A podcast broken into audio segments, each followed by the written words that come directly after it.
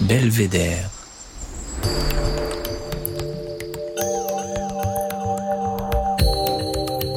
Le podcast du département de l'Isère.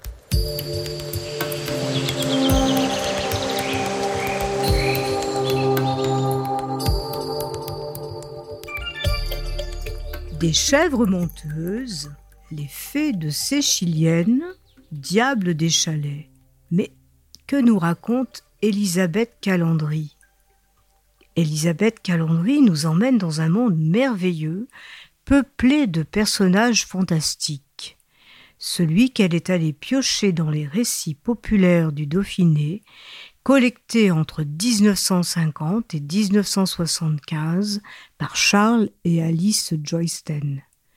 Depuis plus de 20 ans, elle voyage dans les festivals, les musées, les médiathèques, à la rencontre d'un public toujours avide de belles histoires. Meunier de Paquelet était braconnier. Braconnier de faisans, braconnier de chamois, mais surtout braconnier d'histoire. Et pour pas être dénoncé comme tous les braconniers, il distribuait aux voisins. Et moi, j'étais sa voisine. Je m'appelle Elisabeth Calandry. Je suis pas née en Dauphiné, je suis née à Lyon.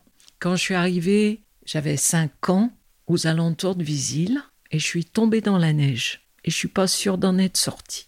Tout ça pour dire que mes parents, ils étaient passionnés de montagne et qu'ils nous y ont promenés et que j'y ai beaucoup vécu dans mon enfance et ma jeunesse. Comment je suis devenue conteuse? Je suis devenue conteuse star parce que je savais même pas que ça existait comme métier. Donc j'avais 33 ans quand j'ai vu mes premiers compteurs avec l'étiquette compteur conteuse dessus. Ça m'a fasciné directement parce que j'ai vu que quelqu'un avec les mains dans les poches, il pouvait nous embarquer vraiment très loin.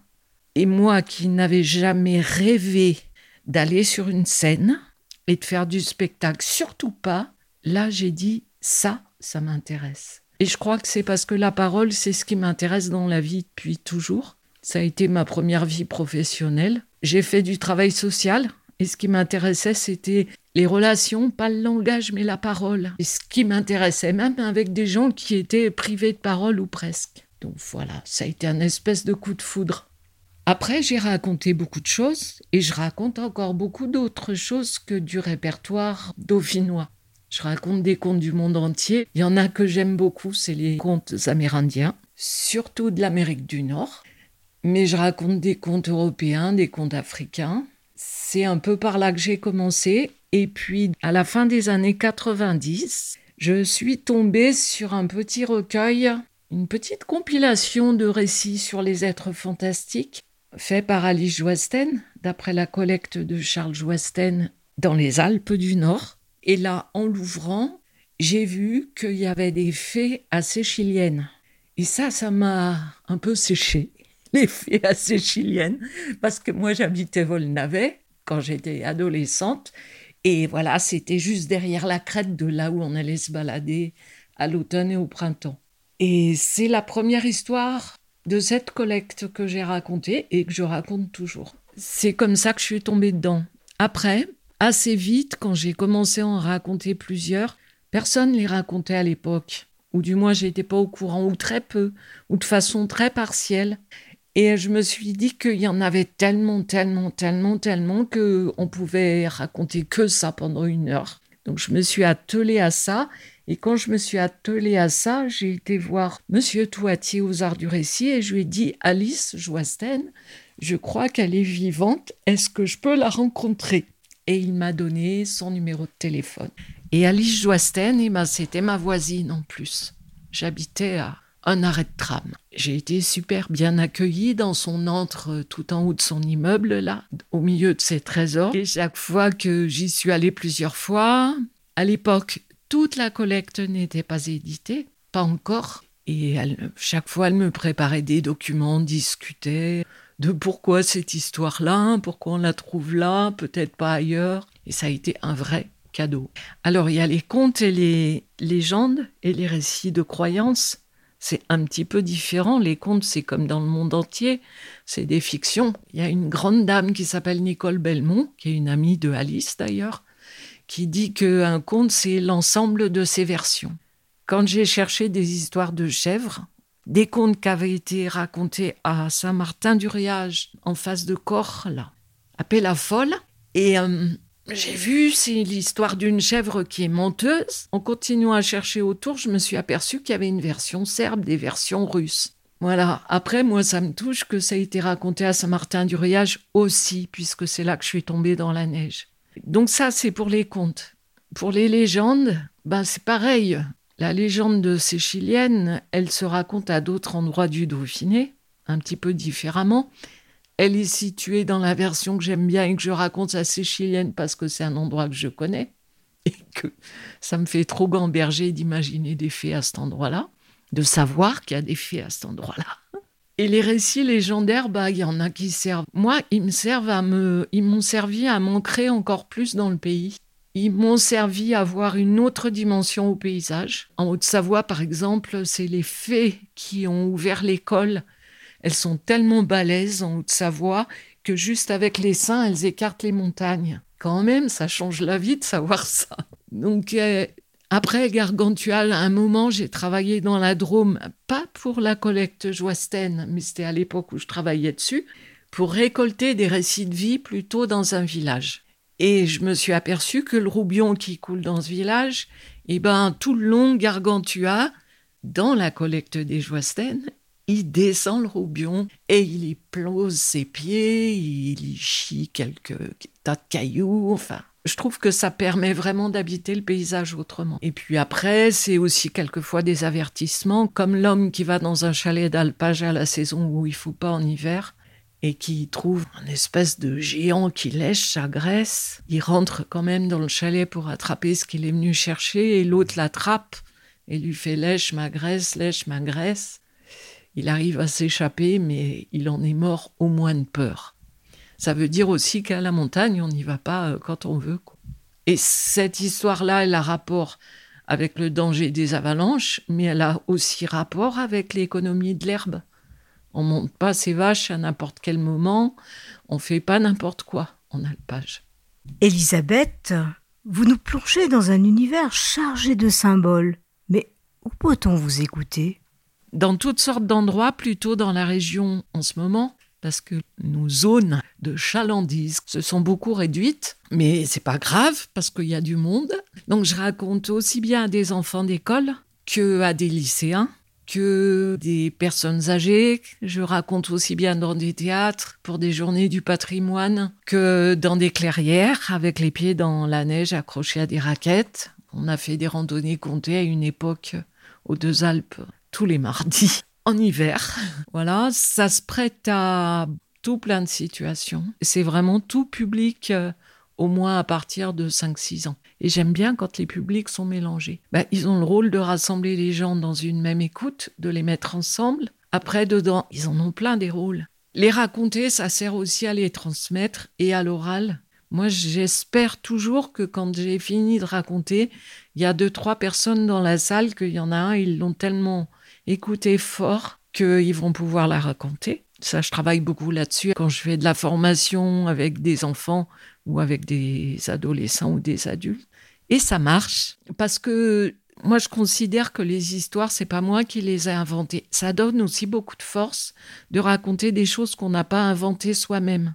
Ça veut dire qu'elles ont traversé des générations. C'est parce qu'il y avait quelque chose dedans. Je peux avoir une idée de ce qu'il y avait dedans, ou plein d'idées d'ailleurs. Mais déjà, chaque fois qu'on les raconte, des fois, on voit un autre, autre chose.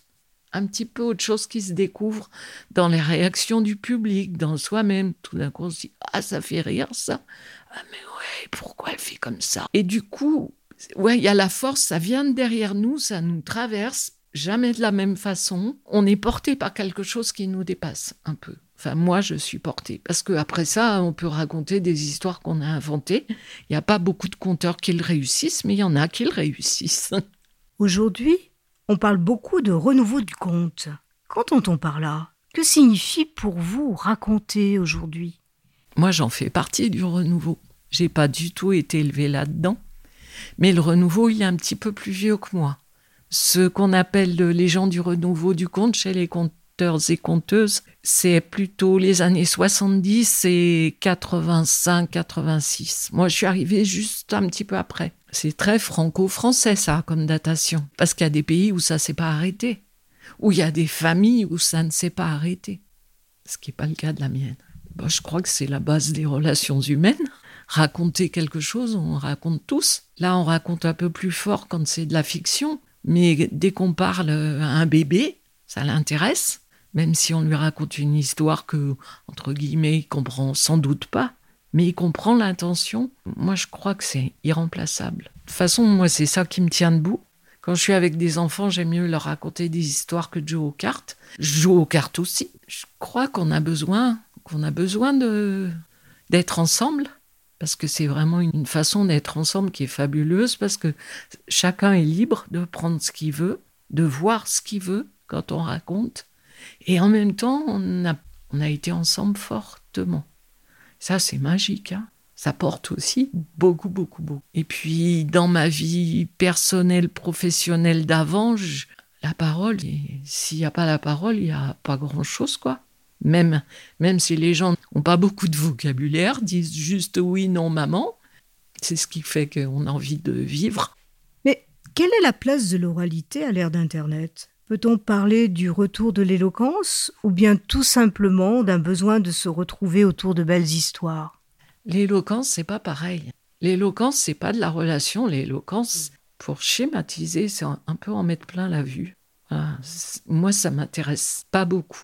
Mais par contre, ça m'est arrivé quand j'interviens dans des lycées professionnels ou pas professionnels, c'est ça m'intéresse de dire aux jeunes qui disent ouais, que pourquoi ça? Apprenti maçon en alternance. Je dis et vous allez pas passer un oral?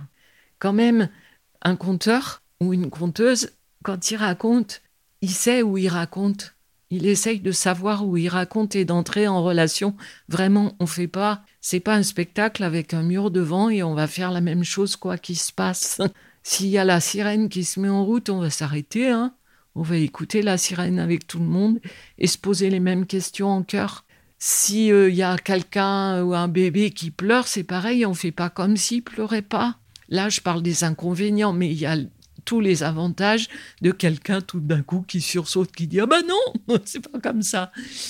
Ou le fou rire des deux mamies qui sont devant. On se garde bien le fou rire et puis à la fin, on va les voir on dit Pourquoi vous rigoliez? Ils disent Ben parce que la sage-femme, dans l'histoire de on la connaît bien on sait son nom. C'est ça qui fait que c'est quand même pas pareil que Internet. Il y a plein de copains et de copines qui ont fait des vidéos de comptes pendant le Covid. Et moi, je, ce que j'aime vraiment bien et que j'aime bien écouter, j'ai commencé à écouter, puis après j'ai vite arrêté parce qu'au bout d'une minute, moi je voyais plus que leurs défauts et pas leurs qualités. Hein, peut-être que je pourrais dire que ça intéresse les jeunes d'aujourd'hui, ça la collecte Joasten. J'ai travaillé dans un, il y a deux ans ou trois ans maintenant, à la mode Servolex au lycée agricole, avec des premières qui préparaient un bac, un bac élevage. Donc c'était des jeunes femmes et des jeunes hommes qui avaient pour la plupart un projet professionnel assez précis. Reprendre une ferme, travailler avec. Et je leur ai raconté une partie de ce répertoire et l'objectif, c'était aussi qu'ils racontent et aussi de leur faire découvrir cette collecte.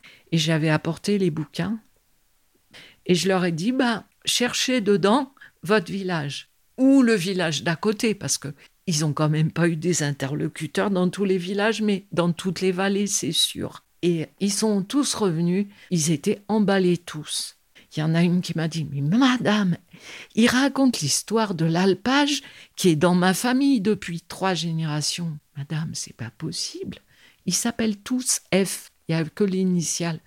Mais moi, je m'appelle F. C'est mes cousins ou quoi? C'était ses cousins, après vérification. Et euh, une autre qui a dit Mais Françoise Machin, là, mais c'est ou ma grand-mère ou mon arrière-grand-mère? Donc elle a trouvé une histoire qui avait été racontée par sa grand-mère ou son arrière-grand-mère. Maintenant, elle le sait. Et ils étaient tous là avec leur appareil photo à photographier ça pour montrer aux copains et à la famille pendant le week-end. Et ils ont raconté ça. Et ils étaient vraiment à fond, quoi. Et puis, c'est des, des gars où ils se disaient, mais Là où ils disent qu'il y a des revenants, c'est le pré où je vais chercher mes vaches tous les soirs, moi.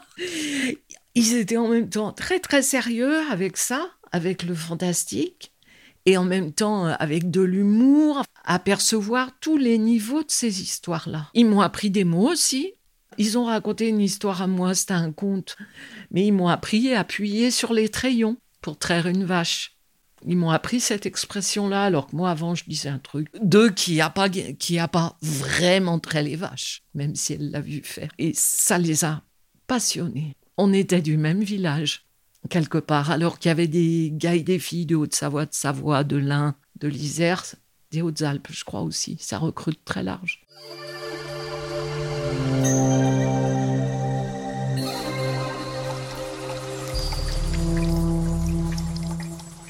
Mont Belvédère en Isère, c'est l'alpage du Sénépi. C'est le plus grand alpage à vaches fermées d'Europe. C'est pas à cause des vaches que je l'aime, quoique. C'est parce que j'habite à côté maintenant. C'est entre Suville, le lac du Monténard, à Mode d'Aveillan. C'est un alpage qui culmine à 1700 mètres et où on a un point de vue à 360 degrés. On voit depuis le fond du Trièvre là-bas le col de Luce, la Croix-Haute, jusqu'au Bauge, en passant par le Vercors, la Chartreuse, Beldonne, euh, le Taillefer, et on voit un petit peu les écrans derrière. Et le Dévoluy, et l'Aubiou, enfin voilà. Vous vous souvenez de Meunier de Paquelet? Meunier de Paquelet, il était braconnier. Braconnier de faisan, braconnier de chamois, mais surtout braconnier d'histoire. Et comme tous les braconniers, pour pas être dénoncés, ils distribuaient aux voisins. Et moi, j'étais sa voisine. Mais vous, toutes et tous maintenant, vous êtes aussi ses voisins et ses voisines.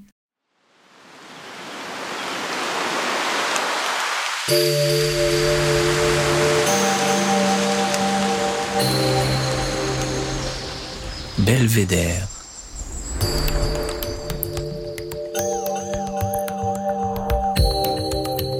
le podcast du département de l'Isère.